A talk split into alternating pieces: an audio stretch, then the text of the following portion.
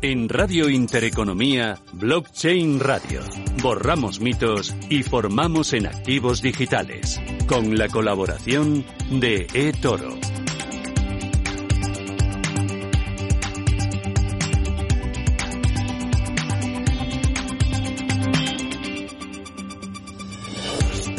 Radio Intereconomía y arranca aquí una nueva edición de Blockchain Radio. Javier Molina, ¿qué tal? ¿Cómo vas? ¿Qué tal, Susana? Muy bien, aquí con las pilas cargadas pensando en Navidad, Navidad y... Y aquí por los dos últimos programas de este año, con lo cual te los voy a cargar, pero vamos, completamente para dejar buen sabor de boca. Bueno, hay contenido que me interesa muchísimo. Uno de ellos, Ley de Startups, empieza es, eh, su aplicación el, próximo año, 2024. 2023, sí, sí, sí. Vale, 2023 ya la tenemos. Vamos a contar cómo afecta a los emprendedores, cómo afecta también a los inversores, qué le falta, qué aporta y qué tiene. Pero tenemos... Sobre todo del lado también tecnológico, porque ah, hay startups que al final ya son startups porque utilizan tecnología, pero aquellas que utilizan tecnología blockchain, pues vamos a meterlas.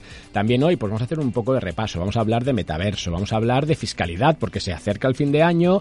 este año tenemos muchísimos temas importantes, te hablo de quiebras, qué hacemos con esa posición que nos ha quedado pillada en FTX, en, en Celsius. Luego vamos a hablar también de tokenización, vamos también a darle un repaso a todo el tema de CB Que últimamente hay mucha controversia. Además, hoy vamos con, Joaquín a, preguntarle, pues eh, es que hay como una gran polémica, Susana. La verdad es que vamos a ver si para el próximo programa traemos a dos invitados de ambos extremos, ¿no? De, oye, ¿qué pasa si son o no al final buenas o si son o no um, demasiado malas porque se meten con nuestra privacidad, se meten al final con ese anonimato y demás, ¿no? Entonces, bueno, creo que es un tema que es importante. también veremos tokenización inmobiliaria, vamos, como tú decías, pues también a ver esa ley de, de startups y, por supuesto, todo el tema de metaverso que sigue estando de moda. Estos son los contenidos, muchos invitados, poco tiempo, poco menos de una hora, así que sin más, arrancamos. Actualidad en Blockchain Radio con Be Crypto.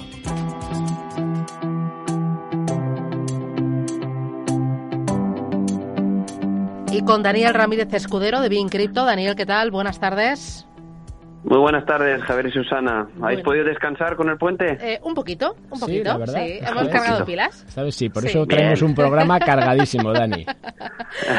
Oye, eh, Dani, eh, muy importante esta semana, protagonista el CEO de FTX. Bueno, esto parece un auténtico culebrón, ¿no? Yo creo que eso da para, para una serie de Netflix estaría muy bien. ya te digo. Hombre, sí, ya, ya, está en camino, o sea, ya se están peleando por los derechos y demás de un libro de un autor, o sea que eso seguro que va a llegar. Cuéntame, eh, ¿qué es lo último que tenemos en torno al CEO de FTX? Bueno, pues ya finalmente esta semana Sam Bankman-Fried ha sido arrestado en las, en las Bahamas y va a ser extraditado a Estados Unidos. Eh, la han arrestado ya incluso con la, sin fianza, sin posibilidad de fianza, por el riesgo de, de alta fuga que existe, obviamente. Y bueno, eh, lo paradójico de esto es que el ex CEO de, FTX, él mm, pensaba que no le iban a arrestar. Yo creo que lo han pillado de sorpresa, porque es que él, en su tour de charlas que ha estado haciendo en Twitter Spaces y en, miles de eventos, eh, ayer mismo, digo ayer mismo, el día antes de que le arrestasen, mismamente él dijo que, bueno, mm, le preguntaron por la cárcel y él no ni se inmutaba. Y estaban pensando incluso en abrir nuevas empresas. Así que bueno, eh, parece que le han pillado de sorpresa y, ya está arrestado. Así que ahora le toca a los jueces dictaminar qué es lo que va a ocurrir. Pero bueno, lo paradójico también de esto es que mismamente se ha destapado una de las millones de pruebas que existen contra él, es que se ha destapado que, él tenía un grupo eh, de Slack entre varios miembros de FTX y Alameda que se llamaba Wire Fraud, o sea, fraude electrónico. Así que eh, yo creo que él pensaba que nunca le iban a, pillar en la vida por, por hacer las cosas así en abierto. No sé cómo lo ves tú, Javier. Sí, es la, la total impunidad de la cual, ¿no? Cuando ya estás ahí subido en ese poder y cuando tienes todo ese control o que piensas que lo tienes, ¿no? Acabas pues cayendo como todos. Es que son los casos eh, del mercado clásico también, Dani, ¿no? Lo hablábamos con, el caso de Madoff y demás, ¿no? Estaba, el tío campaba sus anchas al final, oye, está bien que se ponga a limpieza, que al final se pase esto, pues, porque, que, vamos, que se le arreste, que se le lleve, que al final se depuren responsabilidades, sin duda. Eh, el otro protagonista de la semana es Tether. Oye, cuéntame qué novedades hay en torno a él. Pues mira, eh, Tether ya sabemos que, que el FAD alrededor de Tether ha existido siempre y parece que nunca se irá. Y em, ahora Tether ha anunciado que, para silenciar el FAT que ha creado Wall Street Journal, eh, va a cerrar todos los préstamos que, que, realizaba para el 2023 durante todo el año. Básicamente el Wall Street Journal está haciendo varios artículos críticos contra hacia Tether y, bueno, es que están eh, eh, le acusa de, que no tenga suficientes activos líquidos en caso de una crisis. Incluso ha llegado a citar que si cayesen sus activos un 0,3, eh, la empresa se podría hasta derrumbar. O sea, básicamente llamándolo, citándolo así tal cual, que técnicamente está insolvente la empresa. Así que, bueno, Tether reacciona y, cierra esos préstamos, em, pero bueno, también puede que sea un buen momento para hacerlo porque prestar a empresas cripto en este momento puede ser algo arriesgado. Totalmente. Y luego, el resto protagonista y efecto de FTX es Binance, que sufre una auténtica oleada de retirados y, todo ello es eh, porque hay pánico, ¿no? Hay miedo por parte de los inversores a que sea insolvente.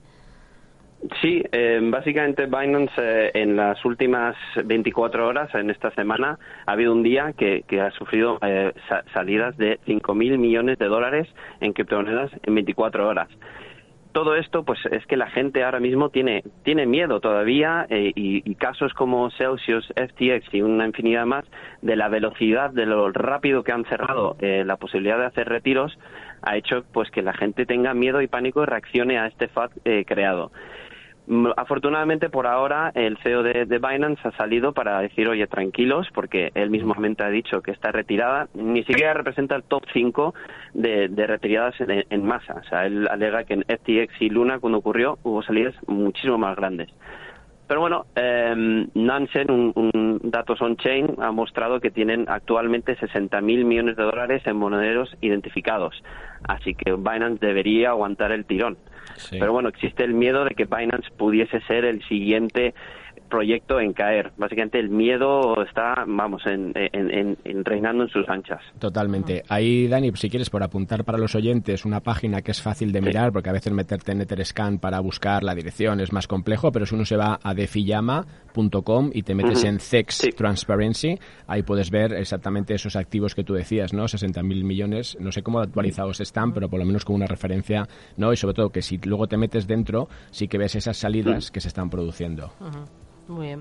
Pues... Claro, estos son los monederos identificados. existen también otros que no, que no están en el radar. Efectivamente. Daniel Ramírez Escudero desde Bin Crypto, gracias por la actualidad y cuídate mucho. Hasta la semana que viene. Un abrazo. Hasta la semana que viene. Un abrazo para los dos. Criptoassets en Blockchain Radio. Con la participación de ONIS, empresa española de custodia para activos digitales. Bueno, ¿y tú las campanadas, las uvas, dónde te las tomas? Pues mira, este año me va a tocar entre Mallorca y Burgos. Ah, vale. O sea, ¿todavía no lo tenéis claro? Todavía estamos ahí discutiendo. Ah, Creo que al final va a ganar mi mujer. Hombre, y al final en principio. ellas siempre ganan. Que no somos nadie. Así que ríndete, te haces ahí un poco el martes y luego sacas algo me los de ventaja. llevo a todos primero a Mallorca y un poco tal, a ver si los engancho, hace buen tiempo. Pero vamos, tiene mala mm. pinta. ¿Te sorprende te digo dónde voy a celebrarlo yo? Dime. ¿En el metaverso? ¿En familia? ¿Segura? Sí, ¿por qué no? Saludo a Soraya Cadalso, que es cofundadora de Utopion. Soraya, ¿qué tal? Buenas tardes. Hola, buenas tardes, ¿qué tal? Bueno, os vais a encargar de dar las primeras campanadas de la historia del metaverso. Eso es. Eh, creo que, bueno, eh, hemos sido, bueno, somos pioneros con esta acción. Igual por hacer una comparativa, ¿no? Eh, con, las primeras campanadas que, que se retransmitieron en Twitch, que parecía una locura en ese momento pero desde esas primeras campanadas a la segunda en ese canal de impacto en, Twitch eh, hubo desde medio millón de dispositivos hasta el año siguiente que llegaron hasta a 2,2 millones de, usuarios únicos, ¿no? Entonces eh, creo que al final eh, hay que apostar por nuevos canales. El metaverso es eh, esa evolución, la que se habla de Internet, de 2.0, lo que ahora conocemos como el Internet en like de redes sociales, hacia esa evolución hacia metaverso, activos digitales y creemos que, bueno que ser pioneros es un riesgo pero para nosotros para Utopio lo vemos una oportunidad de ahí que hayamos apostado por, por este proyecto. Y Soraya, ¿cómo va a funcionar esto? Es decir, eh, ¿dónde podemos verlo? ¿Cuáles son un poco las formas de entrar? ¿Va a ser sencillo? Entiendo que está dentro de vuestro metaverso. Dame detalles. Sí, el acceso va a ser, eh, digamos que es dentro de nuestro, nuestro mundo virtual, donde hay dos por así decirlo, bueno, accedes a un welcome plaza, un espacio donde te encuentras con, todos los, usuarios y luego de ahí eh, accederías bueno, pues, eh, al espacio donde que se ha creado ad hoc eh, simulando la, Puerta del Sol, la, lo que es el epicentro de las campanadas en, Madrid. Y directamente hacer esa escena virtual donde vas a poder interactuar con otros usuarios, es decir, con otros avatares por voz y por chat, mientras ves la retransmisión en un, elemento de vídeo, que es esa retransmisión en vivo, cuyo presentador va a ser va a haber influencers, el presentador es Jacob Henson y bueno, aparecerá pues su mujer Grace Villarreal, que es una de las influencers con más, eh, bueno, aparte de seguidores, de followers, con más background y, bueno, amigos que, que, se, que se irán sumando a la retransmisión. El, el enlace es directo, eh, se, compartirá. Eh, en un principio apostamos por, por, una, un acceso limitado pero sí que estamos viendo bastante, bastante interés, entonces eh, seguramente abramos más eh, eh, servidores y, lo abramos a más público. Pues muy bien, Soraya Cadalso, cofundadora de Utopion. Enhorabuena por esta iniciativa, a seguir creando e innovando. Gracias, felices fiestas, un abrazo. Muchas gracias a vosotros. Blockchain Radio, actualidad, información y rigor.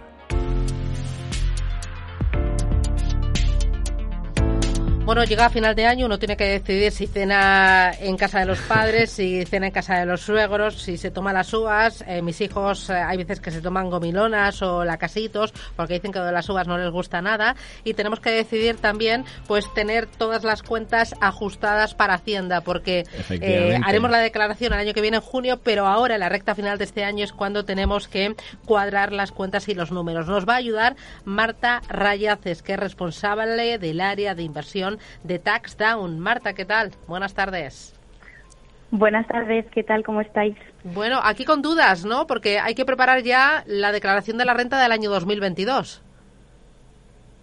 Pues sí, eh, no es que haya que prepararla como tal, pero yo creo que todo el trabajo que hagamos, sobre todo estos últimos días del año, nos va a ayudar para, para ahorrarnos algún que otro quebradero de cabeza cuando empiece el periodo de la declaración en abril y también para optimizar el resultado de la declaración. Exactamente. Por eso ahí un poco, Marta, nos centramos hoy en, activos digitales y la primera pregunta va de, oye, justo esos documentos, a ver, ¿qué le decimos a los oyentes, a todos los que hemos operado a nivel, pues tanto con, en, entorno de activos digitales, como en DeFi, como con NFTs? Un poco las pautas generales de documentos, cómo los guardamos, qué nos va a pedir si tenemos una inspección y cómo poder empezar a trabajar esa, esa pata. Bueno, pues la primera mala noticia es que lleva un poquito de tiempo. No hay nada que, digamos venga regalado, ¿no? Eh, pero dentro de esto eh, es verdad que yo creo que es muy importante llevar una especie de, trabajo, no quizá diario, ¿no? Porque depende mucho del, del, número de operaciones que hagamos. Pero al final, incluso aunque trabajemos con un exchange centralizado, pues puede ser útil ponernos algún tipo de anotación porque es verdad que cuando luego tienes que hacer la declaración es muy difícil acordarte de lo que hiciste y recordemos que Hacienda nos puede pedir información de los últimos cuatro años. Entonces, si me pide información de ahora, eh, dentro de cuatro años, mm, lo voy a pasar un poco mal. Entonces, es verdad que, ponernos anotaciones es útil. Y luego, eh, si trabajamos en DeFi, eh, es verdad que existen plataformas ¿no? que, que nos ayudan como agregadores a unificar todas esas operaciones, pero también es nuestra responsabilidad cuadrar los desajustes que surjan como consecuencia de, la inclusión de pues, nuestras distintas wallets ahí dentro. Con lo cual, eh, también es útil ir haciendo este trabajo poco a poco y lo mismo, ir poniendo anotaciones que luego nos van a ayudar a, acordarnos de, qué es lo que hemos hecho. En las inspecciones lo que nos encontramos es que Hacienda pide la información muy mascadita. Eh, cuando le, damos un registro, por ejemplo, de lo que aparece en la propia blockchain, nos dicen que eso no se entiende. Entonces, es nuestra responsabilidad eh, poder otorgar o ser capaces de otorgar una, una información legible. Y ahí, Marta, por ejemplo, si, si yo hemos si, he hecho operativa con exchange descentralizados, ¿qué hago? ¿Me guardo un pantallazo? ¿Cómo debería recoger esa información? Pues los pantallazos son muy, son muy útiles eh, porque nos dan muchas pistas, pero es verdad que tener un documento eh, donde tengas aglutinadas las, las operaciones y donde esté muy clarita pues la fecha, eh, por ejemplo, el valor de adquisición, el valor de compra o en un liquidity pool, eh, qué cantidad de, activos metí, qué cantidad saqué, eh, qué cantidad de LP, o sea, qué LP tenía, qué hice con, con esos LP. Y, y, luego tú ahí me decías... Todo eso tenerlo detalladito. Claro, y encima también me decías el otro día que hay que separar la parte que viene de, de intereses, por decirlo de alguna forma, imagínate en, en, un pool de liquidez, ¿no? Que obtienes al final esos rendimientos, de la otra parte que será, pues oye, que tengo pérdidas al deshacer esa posición. Eso es, no hay problema en que esté todo en un único archivo, registro, pero eh, a la hora de la declaración es importante saber que van en cajas separadas, aunque los tipos de tributación ahora mismo son los mismos, 19 al 26%, pero digamos que nos hacen meterlo en cajitas diferentes. Con lo cual, si yo tengo marcado eh, una determinada operación como un interés o una rentabilidad, que luego me sea muy fácil hacer un filtro por, por ese tipo de intereses o rentabilidades definidas, obtenidas, perdón, y así poderlo meter en la cajita correspondiente. Y Marta, este año que hemos tenido dramas de todo tipo, me hablo de Celsius, de Terra, de FTX, ¿qué pasa con esas partidas? Si yo me he quedado pillado en Celsius o me he quedado en un NFT que se ha ido a cero o que ahora mismo no me lo compra nadie, ¿qué le decimos a los oyentes de esa pata? Pues eh, hay que diferenciar un poco las casuísticas. Eh, lo que comentábamos, al final en campaña, o sea, en la renta tengo que tributar por las operaciones que he cerrado. Con lo cual, si yo lo sigo teniendo en mi cartera, aunque eso no valga nada, me temo que no me puedo dar la pérdida, porque no es una pérdida real como tal. Pero en los casos eh, pues de FTX o, de otras entidades que han entrado en, en concurso, Hacienda sí que me permite darme la pérdida y si, si he sido víctima de una estafa, que también hay algunos casos, siempre y cuando haya un procedimiento judicial iniciado con anterioridad a un año, también me voy a poder incluir la pérdida. Claro, eh, pero última cosa, es decir, aquí por ejemplo, si yo estoy metido en Celsius, que ahora mismo está en, esa quiebra, esa posición sí la puedo llevar, pero si yo he comprado un NFT que ahora vale cero y nadie me lo compra, eso no puedo llevarlo a pérdida. Eso es, de momento te aguantas. Es una pérdida de la que no te vas a poder beneficiar en la declaración, porque lo que comentábamos, lo bueno de las pérdidas en la declaración es que me compensan las ganancias y de ahí el interés en incluir las pérdidas. Pero en ese caso del NFT no te la podrías incluir. Bueno, aquí es muy importante el recalcar que se necesita conocimiento, que se necesita también tiempo y ser bastante disciplinado y ordenado. Y si vas de la mano de un asesor que te explique y que te ayude y que te diga los vericuetos, pues mucho mejor, mucho más tranquilo. Marta Rayaces desde Taxdown, gracias y felices fiestas. Hasta pronto. Muchas, muchas gracias a vosotros. Felices fiestas también. Adiós. Blockchain Radio. Innovación y formación a la vanguardia. Bueno, la tokenización es clave en este programa en Blockchain Radio. Hemos hablado de tokenización y hemos explicado a lo largo de todo este tiempo qué es, qué le da valor a un token, cuáles son las características, qué tipo de negocios se pueden tokenizar y qué es lo que aporta. Hemos hablado de la tokenización de fondos, de acciones, eh, eh, de tema inmobiliario, inmobiliario también, con rental, eh, bueno, de alquileres también, de alquiler. La verdad es que eh, es algo muy destacado y sobre ello ha incidido Miguel Caballero, que es de Tutelus. Miguel, ¿qué tal? Buenas tardes. Hola Susana, buenas tardes, ¿cómo estás? Mm, eh, oye, porque de esto de tokenizar todavía hay que formar y educar mucho al inversor, pero también a todas aquellas empresas que están pensando en si ellos pueden o deben tokenizar, si les merece la pena. Bueno, totalmente de acuerdo. Eh, antes que nada, para que no me eche la bronca luego y me diga algo. Hola Javier, buenas tardes, ¿cómo estás? Hola Miguel, esto me ¿eh? gusta. Hombre, es que cuando eh, entra... ya, como ves, estamos mejorando la relación. Sí, pero cuando entra solo dice hola Susana, ¿eh? Luego ya me añade ya de segunda Estás división. muy sensible, ¿eh? ya. Me tiene contento. Bueno, vamos al lío. A ver, al lío. Vamos al lío. Respondiendo al, comentario de Susana, efectivamente, eh, yo creo que hay que hay que romper un poco eh, una, una bueno, eh, lo que hacíamos en Flandes, ¿no? En el siglo XVI, XVII. Y, y creo que es importante destacar que normalmente la gente no lo tiene claro, Susana, Javier, que tokenizar no equivale a financiarse o a levantar dinero que la gente todavía sigue confundiendo el proceso de tokenización con el proceso de, levantar dinero para vender algo, ¿no? Oye, quiero tokenizar mi piso, ¿me puedes ayudar? Ya, bueno, y, pero ¿por qué, no? ¿Qué, crees tú que vas a conseguir tokenizando el piso? No, bueno, pues que me lo compren en Bitcoin, me dicen a veces yo. ¿Pero qué estás diciendo? O sea, no podemos mezclar el proceso tecnológico y, y de negocio de tokenizar un activo con el proceso de levantar fondos. Son cosas distintas. Primero tokenizamos y luego podemos o no comercializar esos tokens, ¿vale? Pero lo primero que tenemos que tener todos claro es que son procesos distintos. Hay un tema muy importante aquí, eh, que es que eh, tengamos muy claro que la diferente naturaleza jurídica de los tokens nos va a hacer que los procesos de tokenización sean de una manera o sean de otra. Por ejemplo, no vamos a tokenizar igual un instrumento financiero me da igual si es un fondo de inversión, mm. el capital social de una empresa, etcétera, eh, un préstamo, que un token de utilidad, ¿verdad? Es decir, los tokens de rental, ¿no? De los inmuebles, no tienen nada que ver pues con tokens como el TUT, por ejemplo, que es un token de utilidad. Y a partir de ahí, yo os diría, pues una, y lo voy a decir muy rápido, que sé que tenemos poco tiempo, pero tres, cuatro, cinco consejos basados en la experiencia personal, ¿no? De llevar ya a la, la friolera de seis años tokenizando, ¿vale? Y yo creo que, que, todo... Que por cierto, Miguel, perdóname Miguel, justo eso, estas claves que vas a dar ahora las tenemos en un webinar que hicisteis hace poco tiempo. Sí, hicimos un webinar eh, que se llamaba eh, algo así como ¿qué, que, necesitamos para aprender a tokenizar bien nuestro negocio. Te lo digo también para dejarles eso, te, lo digo para dejarles a los oyentes también esa indicación para que, oye, lo que ahora nos cuente rápidamente luego se pueda ampliar en ese webinar.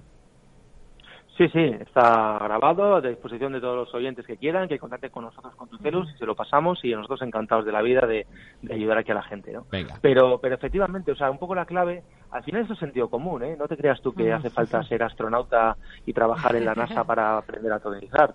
Es aplicar el sentido común desde el punto de vista de, que el token tiene que producir pues una mejora concreta y sustancial en el propio modelo de negocio de la compañía. Eh, tenemos que diferenciar lo que son los tokenomics de los eh, token economics, ¿vale? Los tokenomics que hemos hablado muchas veces es básicamente cómo repartimos la tarta, el pastel, ¿no? De los tokens y los token economics es la relación que tiene el token con el propio negocio de la compañía. Lo más importante de todo y lo más difícil, bajo mi humilde experiencia, como te digo, desde seis años haciendo esto, introducir mecanismos progresivos que permitan captura de valor en el token. Eso es lo más difícil. Que el token se use, que se use para algo útil, que la gente lo necesite. Y que de esta manera huyamos de la especulación, ¿no?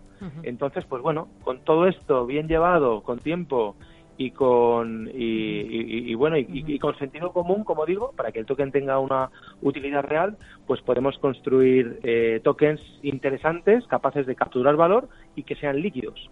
Porque solo la combinación de esas dos cosas no que un token capture valor y que al mismo tiempo un token sea líquido, pues le da sentido a un proceso de tokenización. Claro, ahí será muy importante que mucho negocio, mucha pequeña y mediana empresa encienda al menos eh, la lucecita de la curiosidad para saber si eh, sus servicios, sus productos o a su comunidad le interesa que ellos se metan en esto de la tokenización, ¿no? Pero al menos sí que deben de tener la curiosidad porque eh, el crecimiento puede ir por ese lado. Totalmente. La cantidad de activos tokenizados que estamos hemos vivido en este 2022 es tremenda, exponencial, o sea, un, múltiplo enorme respecto a lo que pasó el año anterior. Y el que viene va a ser mucho más. Yo creo que, como bien dice Susana, es importantísimo que cualquiera, me da igual si es una pyme, una micropyme, una, o un corporativo, entienda cómo puede beneficiarle la tokenización. Nosotros desde Tutelus encantados de poner nuestro granito de arena. Y yo creo que, y sabes que le llevo diciendo años, que la tokenización va a cambiar la industria eh, absolutamente. Ya eh, puede haber un poco de burbuja que mucha puede haber un poco de, burbuja que mucha pyme o mucho negocio se meta en esto de la tokenización simplemente por marketing. Sí, o sea, efectivamente, pero eso siempre ha pasado, ¿no? Es decir, cuando nació Internet y cuando se desarrolló el e-commerce, había muchísimas empresas que se metieron a ponerse su e-commerce y pensaban que, eh, pues, iban a, multiplicar su valor por 10, ¿no? Mm. Pero en cambio el e-commerce, pues efectivamente ha cambiado el mundo. Entonces aquí pasa lo mismo, ¿no? Efectivamente, muchos se subieron al carro. Tampoco es algo muy negativo, no lo veamos tampoco como negativo el subirse al carro de la tokenización desde una eh, desde una perspectiva más marketingiana, porque oye, pues al final es una herramienta que si nos ayuda a posicionar la marca, la empresa en, en, un entorno de innovación, pues no tiene por qué ser mal recibida. Pero desde luego que, que, lo que hay que evitar por encima de todo, Susana, es que la gente se meta, las empresas se metan en tokenizaciones absurdas, eh, que no aporte valor y que el único que gane sea el consultor que les ha hecho el proyecto de tokenización. Eso es lo que tenemos que evitar entre todos. Pues Miguel Caballero, desde Tutelus, muchísimas gracias y a seguir formando y educando. Un abrazo. Felices fiestas. Gracias, Hasta pronto. Adiós. Blockchain Radio. Actualidad, información y rigor. Y abrimos una ventana para hablar de la regulación que tiene un espacio muy destacado aquí en Blockchain Radio con Joaquín Matinero desde Roca Union. Kim, ¿qué tal? Buenas tardes. buenas tardes, Ana. Buenas tardes, Javier. ¿Cómo estáis? Fenomenal. ¿Qué tal? ¿Cómo ha ido la semana? Ves bien, la semana ha ido bien y ahora nada, escuchando a Miguel casi le podría ceder el panel de regulación también porque lo he explicado también cómo son los tokens y qué características dan y finalidad. Pero bueno, casi me voy yo de vacaciones ya. Oye, Kim, eh, antes de entrar en, temas ya más, regulatorios, esa convocatoria que, ha abierto el Banco de España con, para experimentar con CBDCs, tengo una, una pregunta más filosófica, ¿no? Que, que, que me he lanzado, he lanzado al principio del programa. Y era, oye, con toda esta polémica que, se está viendo sobre las CBDCs, ¿no? De la parte de, oye, de control, de anonimato, de privacidad, versus la parte de ese dinero digital de Banco Central. ¿Qué opinas tú? ¿Dónde están los límites o qué hay de bueno y qué hay de malo en esto? Por poner a alguien neutral, porque es que aquí solo escuchas, ¿no? Como de ambos lados, ¿no? Creo que también hace un par o tres de meses que parece que las CDC son el hombre del saco, ¿no? Y que, nos van a quitar cualquier libertad. Y hasta veo influencers que nunca hablaban de estos temas que harán de las CDC. Es como si fuera un terror.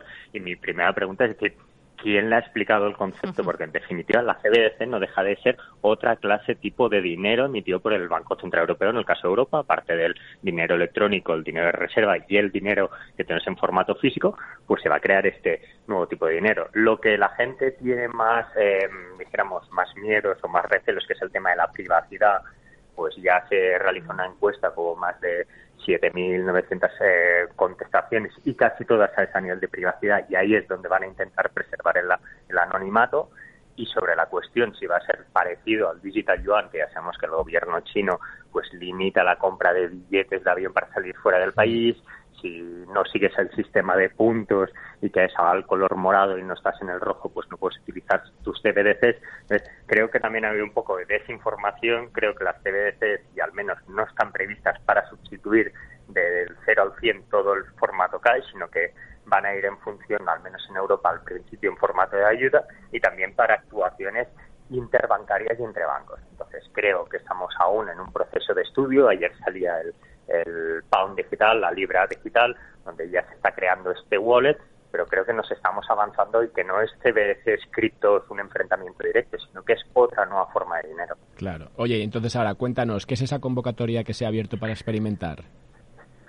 Sí, aquí en España, pues bueno, igual que está sucediendo en otros países de la Unión Europea, el Banco de Francia lleva dos años haciendo test, era con CDCs a nivel de mayorista, que esto es importante, a nivel bancario, y aquí el Banco de España lo que hace es, yo no tengo el conocimiento tecnológico ni la experiencia, quiero testearlo, por tanto, cualquier persona interesada a nivel tecnológico que tenga el conocimiento o que haya participado también en el sandbox, que tenga ese conocimiento más de tecnología disruptiva, se pueden presentar esta convocatoria para crear este experimento. Creo que está bien, lo hemos visto en Francia, lo hemos visto en Italia, en Alemania, eh, bueno, casi todos los países de la Unión Europea, el tema de las wholesale CBDC, como se llaman, que es a nivel de interbancos para hacer transferencias entre entidades financieras y regulación, pues bueno, ahí tiene una lógica y como no España, pues también ya tardaba en, en posicionarse. Claro. Y oye, Joaquín, eh, hablábamos con, con Dani de Bean Crypto al principio, pues que han detenido al CEO de, FTX, que parecía que el tío no pues se sentía ciertamente impune, ¿no? Pues por ahí en Bahamas. ¿Qué está cambiando para que al final se ejerza esa, mm, digamos, justa, yo creo, ¿no? Persecución sobre estos agentes maliciosos. Bueno, primero de todo, eh, un poco parece ya película de Netflix, ¿no? Como es el anuncio, esto solo pasa en Netflix y el 11 de diciembre del 2008 caía Bernie Madoff, el 12 de diciembre de 2022 ha caído SBF. Entonces, eh, tiene cierta gracia, ¿no? Y película de, de, Disney dentro de unos años, pero sí que tenemos que poner en relieve que la jurisdicción americana, aunque nos guste o no, si el día de mañana encontraran en Marte a un ciudadano americano, la jurisdicción americana ya no es, eh, dijéramos, nacional, sino es interplanetaria. Entonces, la fuerza, la fuerza que tiene Estados Unidos en casi todos los países de, a nivel global, posicionalmente Corea del Norte, Rusia y China, es que en el momento que a Bahamas, país con quien trabajan, donde están casi todos los tras, porque trabajan codo con codo y demás, se les solicita a nivel de la jurisdicción americana esta orden de búsqueda y captura, pues se lo han puesto en bandeja. Bahamas no quiere problemas con Estados Unidos y aparte era una cuestión que conforme se ha ido abriendo y la sorpresa de todo es que toda la gestión de las criptomonedas se llevaba con un programa de contabilidad de pymes, pues claro, hace aún más evidente que, que había pues este riesgo. Bueno, pues yo aquí Matinero desde Roca Union, aquí estamos esperando esa película de Disney o esa serie de Disney eh, o de Netflix, ¿no? Eh, ahí a Javier a mí nos tienes enganchados ya, a, ver si la hacen. Oye, gracias, cuídate, hablamos la semana que viene. Un abrazo, Adiós, Kim, chao, Adiós. Chao. Ideas de inversión en blockchain radio con la participación de Rental, la plataforma de inmuebles tokenizados. Hablábamos antes con Miguel Caballero de la tokenización de activos y el inmobiliario es un activo real que em, es muy propicio para la tokenización, que aporta mucho valor y eh, muchas ventajas para los inversores, pero también para el propietario de, del inmueble. Eric Sánchez, es CEO de Rental. Eric, ¿qué tal? Buenas tardes. Muy buenas, Susana, ¿qué tal? ¿Cómo bueno, aquí vamos a sacar tambores y aplausos, ¿no? Porque lo habéis conseguido, ¿no? En solo dos horas habéis financiado el primer inmueble internacional de rental. Pues sí, pues sí, la verdad que muy muy contento de nuevo por cómo, cómo respondió ¿no? nuestra comunidad. La verdad que hablamos hace unas semanas de que lo teníamos ahí preparando para salir. Siempre las expectativas son, intentamos ser optimistas, pero al final, mira, la realidad superó incluso los mejores los mejores indicios que teníamos. ¿no? Eso, fueron, Eric, 300.000 euros. Era el primero que sacabais en Tulum, en México. ¿Y qué tipo de inversor es el que ha acudido a ese tipo de inmuebles? ¿El mismo que se está diversificando o hay, habéis dado entrada a otra parte de inversores? Pues mira, sí, fueron 319.000 euros, si no recuerdo mal, y lo que comenta, ¿no?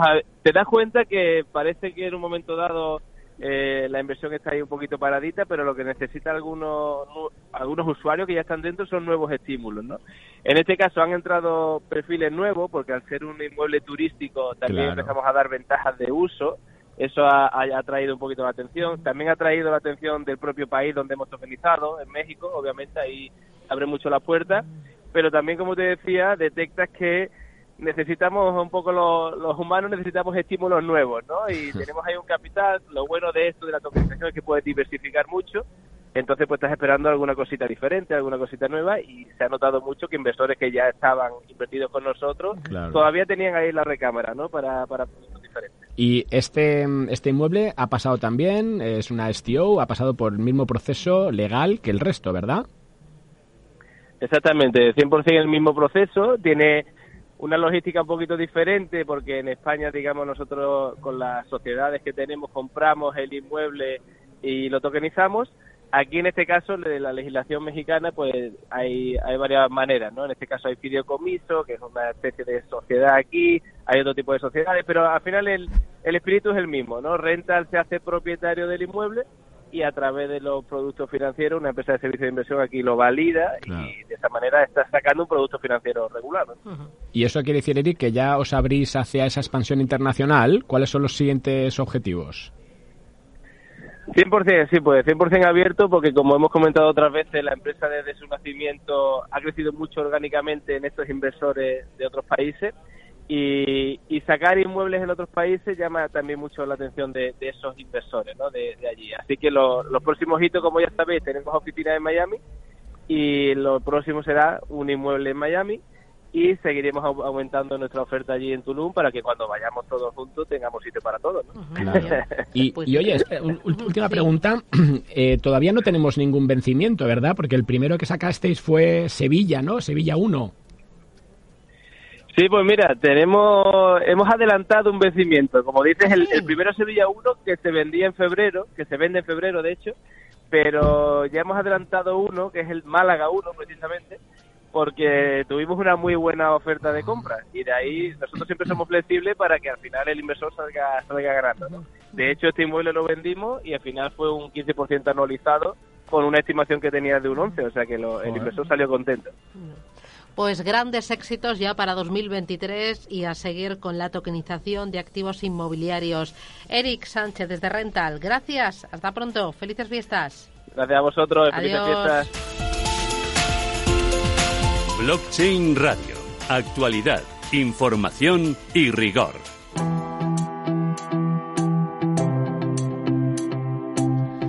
Tokyo School es una escuela de formación online orientada a la especialización tecnológica. Esta startup formativa ofrece especializaciones en programación, videojuegos, redes informáticas y también marketing digital. Y hoy les hemos llamado para hablar de metaverso con Gonzalo García de Vinuesa, que es colaborador de Tokyo School y actual director también de Utopia Academy.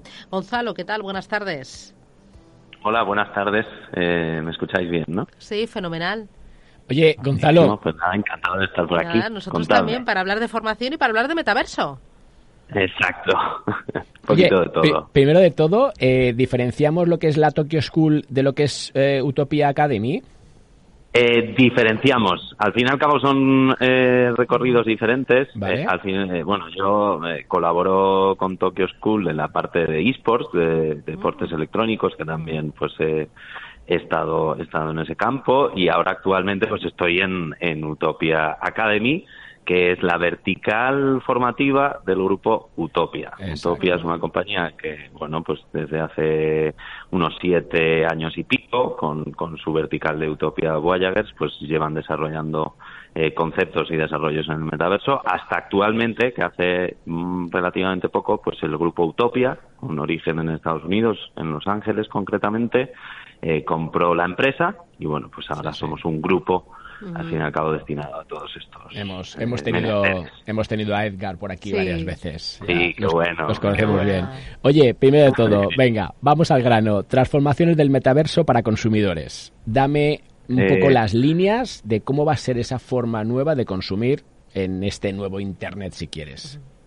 Bueno, sobre todo eh, hay que quizás diferenciar un poco a nivel de experiencia. Eh, si es una virtualización completa a través de la realidad virtual, eh, pues tendremos una forma de interacción mucho más profunda, más inmersiva, eh, y luego tendríamos pues la realidad mixta, al fin y al cabo, que lo que haría es eh, virtualizar a través de elementos en nuestro entorno eh, físico y real, ¿no? Como puede ser en sus mm, fases más iniciales un concepto como Pokémon Go, ¿no? El, mm. el, juego que tanto tanto se hizo sonar hace hace unos años, ¿no? Pero en este caso, bueno, pues la realidad mixta permite cierta oclusión, que es bueno reconocer el, el entorno también, el mapeo del entorno y meter elementos virtuales. Esa será probablemente la interacción más habitual que tengamos al corto plazo, medio y corto plazo eh, con el mundo del metaverso. El metaverso no quiere decir que sea un mundo paralelo en donde vamos a convivir y vamos a estar interactuando 24/7, sino que realmente lo que va a hacer es eh, aplicar esa capa de virtualización en todas nuestras interacciones. Y concretamente, como bien dices, de retail y compras,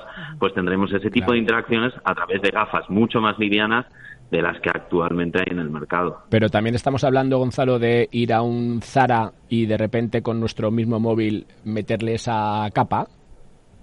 Exactamente. Eh, como decimos, en su etapa inicial, obviamente, para que los usuarios se familiaricen con este nuevo entorno, muy probablemente será accesible pues con dispositivos móviles, con pantallas, ¿no? La siguiente fase, pues ya pasaríamos a esas gafas eh, de virtualización en donde ya tendríamos de manera muchísimo más natural todos esos elementos virtuales en nuestro entorno real. Pero inicialmente, sin duda, entraremos a una tienda y, bueno, pues tendremos esa información, esa, esos datos, esa información digital, ese Internet, trasladado a elementos virtuales eh, donde nos generarán una interacción, al fin y al cabo gamificada, eh, con lo cual la fidelización y la retención de, de, los usuarios pues será mayor. Sobre todo, yo creo que dirigido a marcas ese es el gran valor que tiene todo esto, ¿no? Esa interacción claro, Y además ahí yo entiendo, Gonzalo, que va a haber una especie de unión entre nuestro perfil, si estamos dados de alta en ese comercio, ¿no? Se me ocurre con lo que veamos y con lo que al final nos sugiera el mismo vendedor. Es decir, él también tendrá en su, iPad, ¿no? Verá, verá de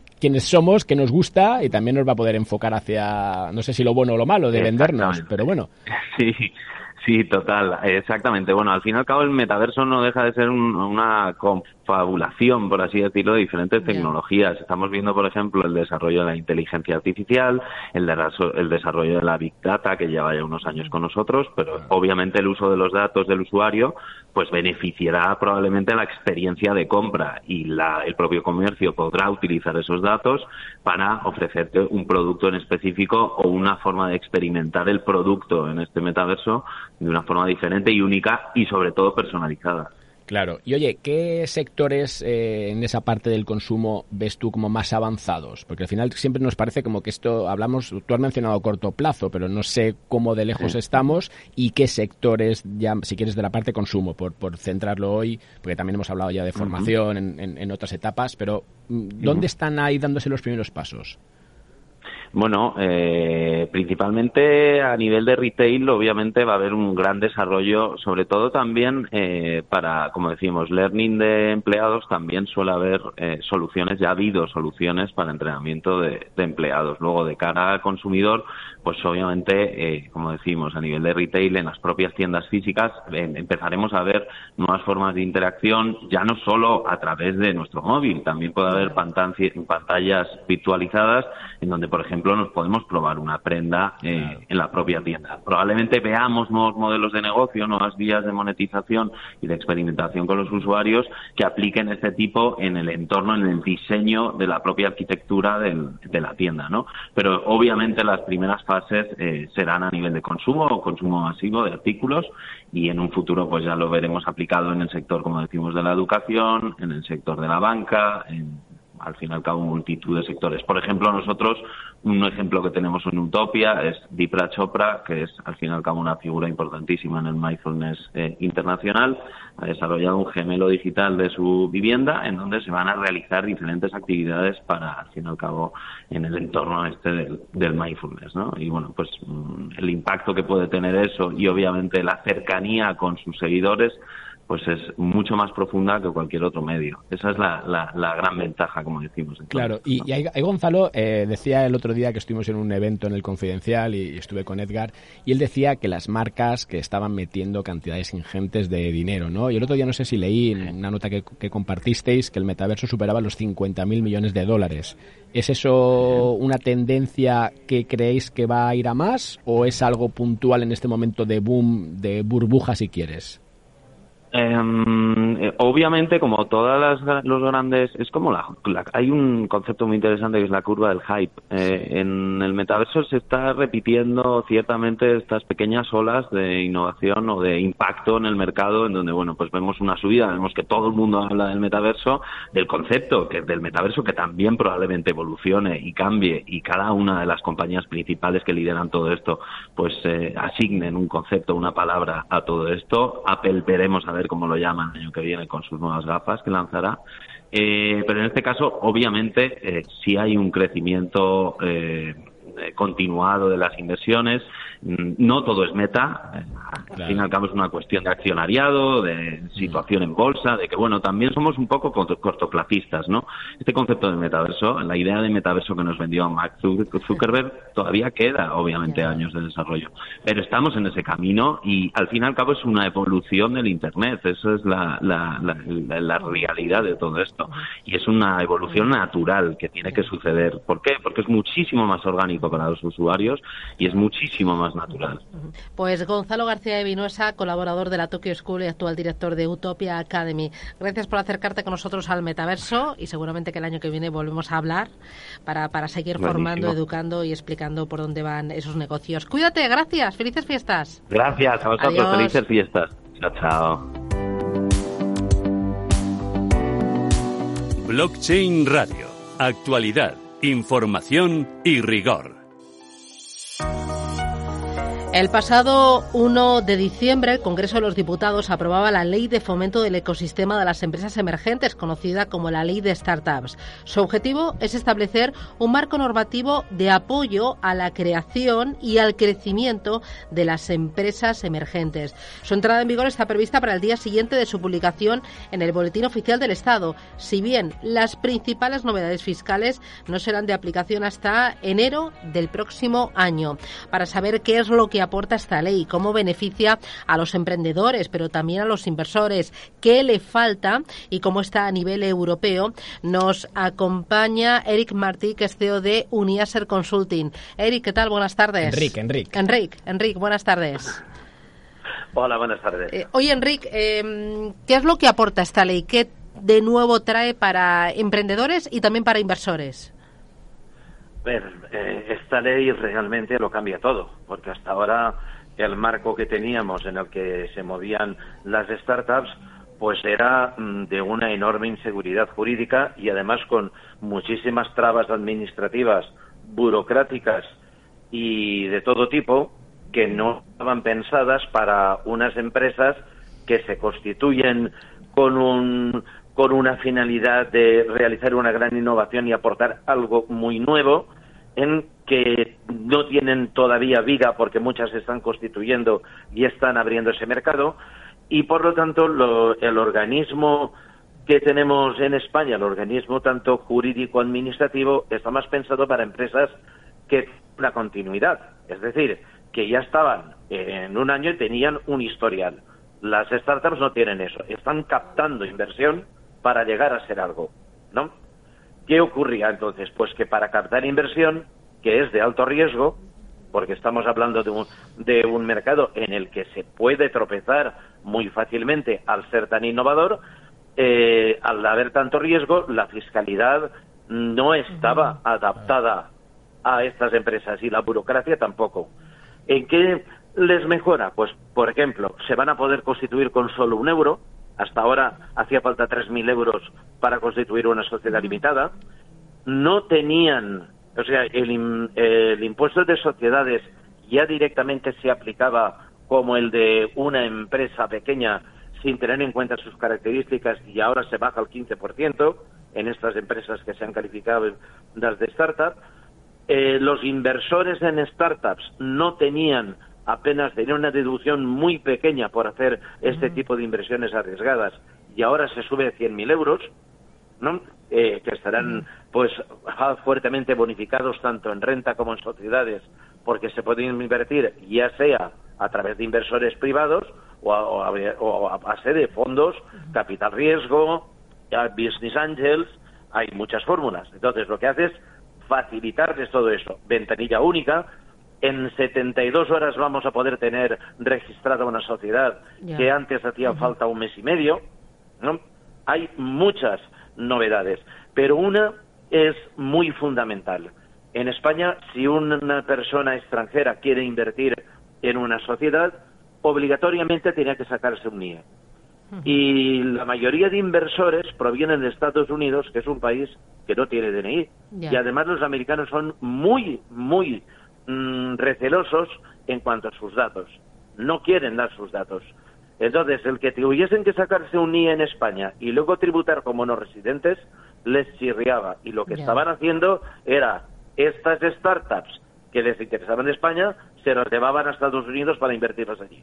Claro, allí no les pedían nada, claro. Eh, eh, Entonces, esto se soluciona también. No tendrán que sacar el NIE. Oye, mirando a Europa, eh, ¿cómo es esta ley? ¿Qué es lo que hay en Europa? ¿Es de las más avanzadas?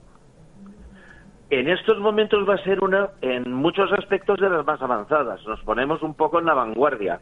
Lo que pasa es que llegamos tarde, pero bueno, en, va a estar de las más avanzadas con diferencia. Probablemente Portugal y España van a tener, junto con Irlanda, tres de las mejores leyes para invertir en startups, aunque hay algunos flecos que, se tienen que tocar. Claro, por ejemplo. Por ejemplo, el tema de las, eh, pues, las stock options, eh, que son, eh, son una fórmula que es remunerar a empleados clave con acciones de la compañía a un precio sustancialmente más bajo que el de que la valoración premónica y tenido. ¿Qué ocurría hasta ahora? Que si tú te dan stock options, Hacienda te calculaba el valor de mercado de esas mm, eh, acciones con el valor real que a ti te lo imputaban, sacaba la diferencia, un incremento de patrimonio brutal a renta y a tributar por el ahorro. Era una empresa que tiene muchas posibilidades de irse al garete y de tú que no puedes materializar nunca eso. ¿Qué pasaba? No se hacían estas opciones. Y además esto estaba penalizando a las empresas que querían remunerar así. hacíamos una, un, camino, no es una trampa porque es completamente legal, pero le dábamos la vuelta haciendo phantom shares, que no deja de ser un contrato de intenciones, mm. un contrato de promesa de venta y de promesa de compra a un precio prefijado, pero sin elevarlo a registro público. Pero esto era salir un poco por la tangente, ¿no? Ahora han metido que las stop options van a estar exentas hasta 50.000 euros. Ya nos permite un poco movernos. Y ahí, eh, Enrique, por bajarlo un poco también a esas startups que utilizan tecnología blockchain, todo lo que estamos diciendo aplica exactamente igual. Sí, a ver, es que blockchain se considera tecnología punta y todas las empresas que tengan base blockchain no van a tener ningún problema en ser calificables de startups. Exactamente, porque eso es un tema. Claro, ese es un tema que no hemos comentado. ¿Cómo se va a calificar que sea una startup o no? Ahí, ahí. Bueno, la verdad es que me ha gustado cómo lo afronta el gobierno. Lo que veo es que no va a tener capacidad, por lo menos a corto plazo, de llevarlo a cabo. O sea, en España tenemos un organismo que es el ENISA, que desde hace años es el que está apoyando realmente la innovación, ¿no? Y a los proyectos realmente innovadores les concede préstamos participativos con muy buenas condiciones. Eh, en fin, realmente es un organismo que se ha estado ganando el sueldo. ¿no? Entonces, este organismo que ya está creado y que existe desde hace años es el que tiene la capacidad y el que se va a encargar de decir, esta empresa es una startup, esta no lo es. Pero ¿qué va a ocurrir? Que de momento no tiene recursos para hacer eso. Y en enero le van a venir miles de empresas, se van a constituir esperando la nueva ley. Pues... Se ha determinado por ello el silencio administrativo positivo. Sí, sí. Pues si en, tres meses no responde... Eh, eso es importante. En tres meses, ¿qué pasa? Claro, pues si en tres meses no responde, se entiende que sí, eres startup. Muy bien. Ahora, nos va a crear un problemón porque se van a constituir en enero, van a solicitarla todas, no van a poder atender, nos plantaremos en abril y en abril hay liquidación de impuestos.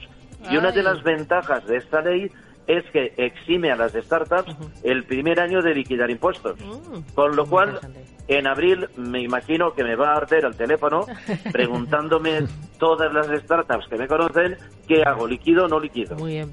Pues, eh, Porque vamos a tener este problema. Pues te iremos llamando para que nos vayas contando cómo va avanzando y cómo va la situación. Enrique Martí desde Uniaser Consulting. Gracias, felices fiestas. Igualmente, a vosotros. Y que nos vamos. ¿Has visto? Al final, oye, pero interesante. Completito, ¿eh? me ha gustado mucho. Muy variado. Tokenización, metaverso, ley de startups, formación, impuestos. Bueno, la semana que viene, más. Más. Gracias, señores. Nos pueden escuchar en blockchainradio.es, en iVoox, Spotify, Apple Podcast y también en la web de Radio Intereconomía. Les esperamos el jueves a las 2 de la tarde. Adiós. La inversión en criptoactivos no está regulada. Puede no ser adecuada para inversores minoristas y perderse la totalidad del importe invertido.